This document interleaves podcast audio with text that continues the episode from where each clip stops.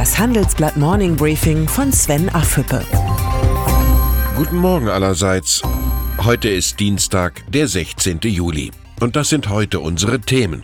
Zitterpartie um von der Leyen. Innovationen in Görlitz. Spahn kontra Brüssel.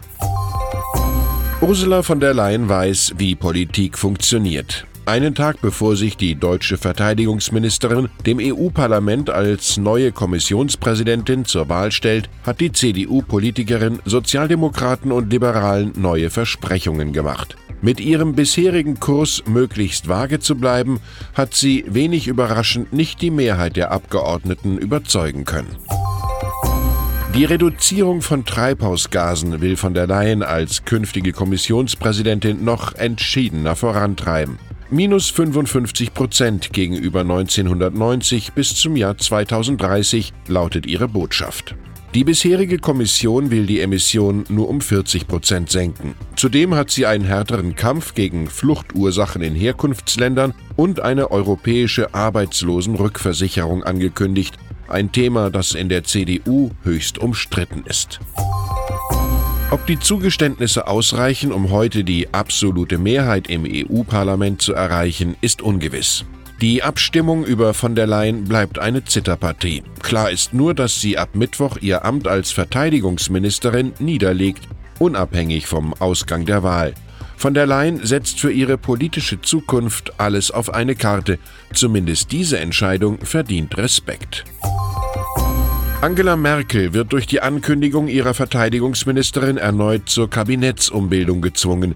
Wer die Kanzlerin kennt, weiß, dass sie von solchen Personalrochaden nicht viel hält. Schon gar nicht, wenn sie Getriebene und nicht Gestalterin ist. Sollte von der Leyen allerdings zur neuen Kommissionspräsidentin gewählt werden, ginge der Sieg auch mit Merkel nach Hause. Durchsetzungsstärke auf europäischer Bühne war zuletzt nicht ihr auffälligstes Markenzeichen. Siemens. Die Proteste gegen die geplanten Stellenstreichungen im sächsischen Werk Görlitz hat Siemens-Chef Joe Käser ernst genommen. Gestern eröffnete Käser einen Innovationscampus auf dem Firmengelände mitten im Braunkohlerevier Lausitz. Zusammen mit den Wissenschaftlern der Fraunhofer Gesellschaft sollen die Siemens-Mitarbeiter an der Wasserstofftechnologie forschen. Kanzlerin Merkel sprach von einem Meilenstein für Görlitz. Die Entscheidung von Siemens macht jedenfalls Mut. Innovationen in strukturschwachen Regionen sind möglich.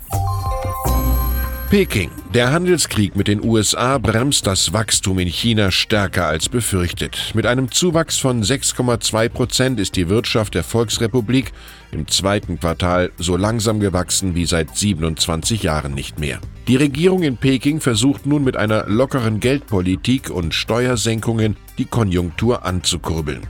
Das Problem ist, die Staatsverschuldung in China hat mittlerweile bedrohliche Ausmaße angenommen und die Ansteckungsgefahr für die Weltwirtschaft wächst. Und dann ist da noch Jens Spahn. Der Gesundheitsminister riskiert mit einem Gesetz zur Stärkung von Vorortapotheken Streit mit der EU-Kommission. Konkret will Spahn Online-Apotheken aus dem EU-Ausland Rabatte auf Arzneimittel verbieten. Und das, obwohl gegen Deutschland wegen der Preisbindung bei verschreibungspflichtigen Arzneimitteln ein Vertragsverletzungsverfahren läuft. Die Wahrscheinlichkeit ist hoch, dass Spahn auf erbitterten Widerstand der EU-Kommission stößt, so wie vor wenigen Wochen sein Kabinettskollege Andreas Scheuer mit der Pkw-Maut, um den es seitdem auffällig ruhig geworden ist. Gesundheitsminister Spahn hält es wahrscheinlich eher mit Friedrich Nietzsche. Alle Hindernisse und Schwierigkeiten sind Stufen, auf denen wir in die Höhe steigen. Ich wünsche Ihnen einen erfolgreichen Tag. Herzliche Grüße, Ihr Sven Affebe.